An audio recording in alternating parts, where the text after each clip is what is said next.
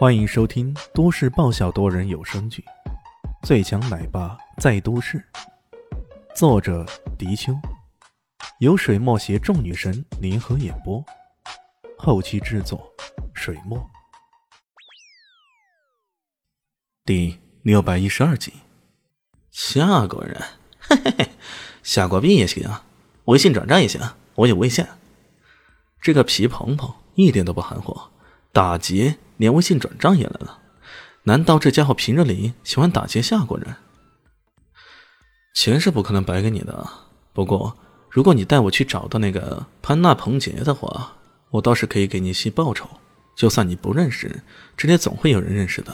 那家伙如果没跑的话，满打满算在这里起码住了两三年了，周围的人认识他，半点也不奇怪。可那皮蓬蓬哪里会听他的？直接掏出一把小刀冲了过来。臭小子，我让你能！哎呦！他的刀本来想往李炫身上招呼的，可没想到这一出手被李炫抓住了手腕。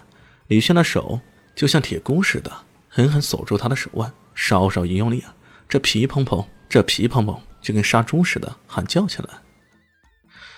你是独自行动呢，还是有一群人呢？李炫冰冷冷的问道：“那人痛得悠悠叫，随即说道：‘有有有有一群人，我我可以告诉你，我我是阿杜哥，知道的。你得得罪我，就是得罪了这一代的大佬阿杜哥。’李炫眼前一亮，阿杜哥，好啊，太好了！说着，他手一松，随即将对方反手一推，一脚踢到那家伙屁股上。去，赶紧帮我去找那阿杜哥来。”最好带上几十个人、上百人来，要不然我跟你没完。这这，皮蓬蓬惊愕了，这是什么意思啊？还让我找人来，这是皮痒了还是咋的呀？不过他显然咽不下这口气，扔下一句话：“你给我等着！”便转身跑了。看着这黑如墨水的地方，鼻端满是一些莫名的臭味，各种蚊虫鼠蚁到处飞。这种地方生活个几年啊，不，即使生活那么几天，他可能都受不了。可那个家伙居然甘之如饴的，还美其名曰悟道，那简直让人难以置信啊！他掏出一颗香烟，啪嗒一下点燃了，站在黑暗中吞云吐，试图用香烟的味道驱散这鼻端不舒服的味道。突然间，黑暗中响起个声音：“喂，借支烟的瞅瞅。”可以吗？这可是一盒一千美金的神殿牌全球特供的香烟呢。可那声音响起后啊，李旭很是随意的拿出一包，往声音的来处扔了过去。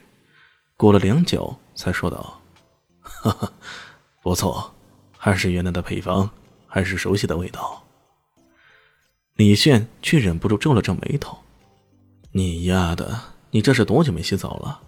竟然要用我的香烟去去除臭味？”那人呵呵一笑，呵呵呵呵，多久没洗澡了？或者说洗不洗澡又有什么关系呢？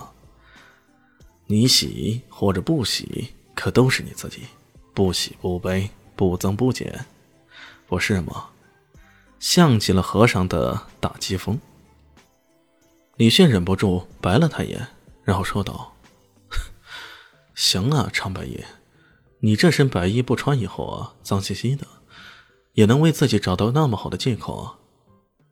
长白衣，这个黑暗中冒出来的人，居然是当年威震古武界的白衣剑客长白衣。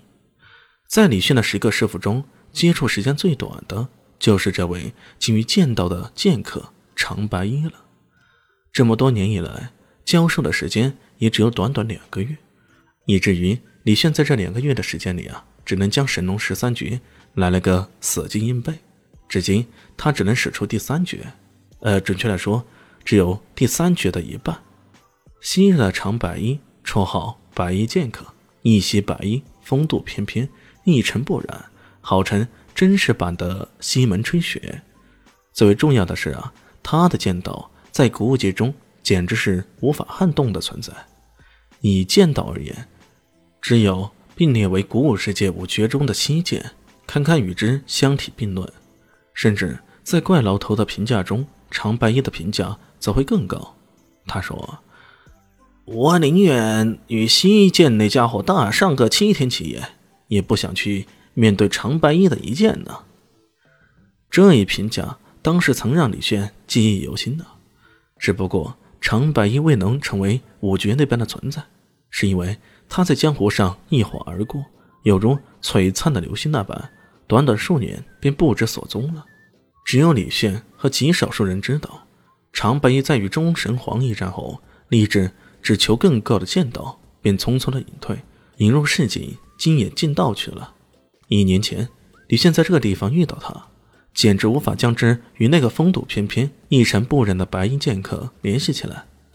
这一家伙满身满脸的污垢，将自己彻头彻尾的变成了一个平民，混迹在下层社会中，每天靠捡垃圾为生。这种翻天覆地的改变。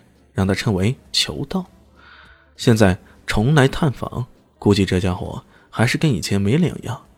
一个人到。底受了多大的刺激，才会变成这副模样呢？李炫不理解，当时也没法问，问了就是更高的武道。长白一听到。他的话，不以为意。借口与否，也全在你如何看待了。兴许知道对方不喜欢打击风，话锋一转。说吧，来找我干嘛？他为了方便融入当地的社会，给自己取了个泰人的名字，就是潘纳彭吉。大家好，我是豆豆猫的耳朵。在剧中，我饰演的是萧灵溪的表妹唐艺贤。本集播讲完毕，感谢您的收听。感兴趣，别忘了加个关注。我在下集等你哦。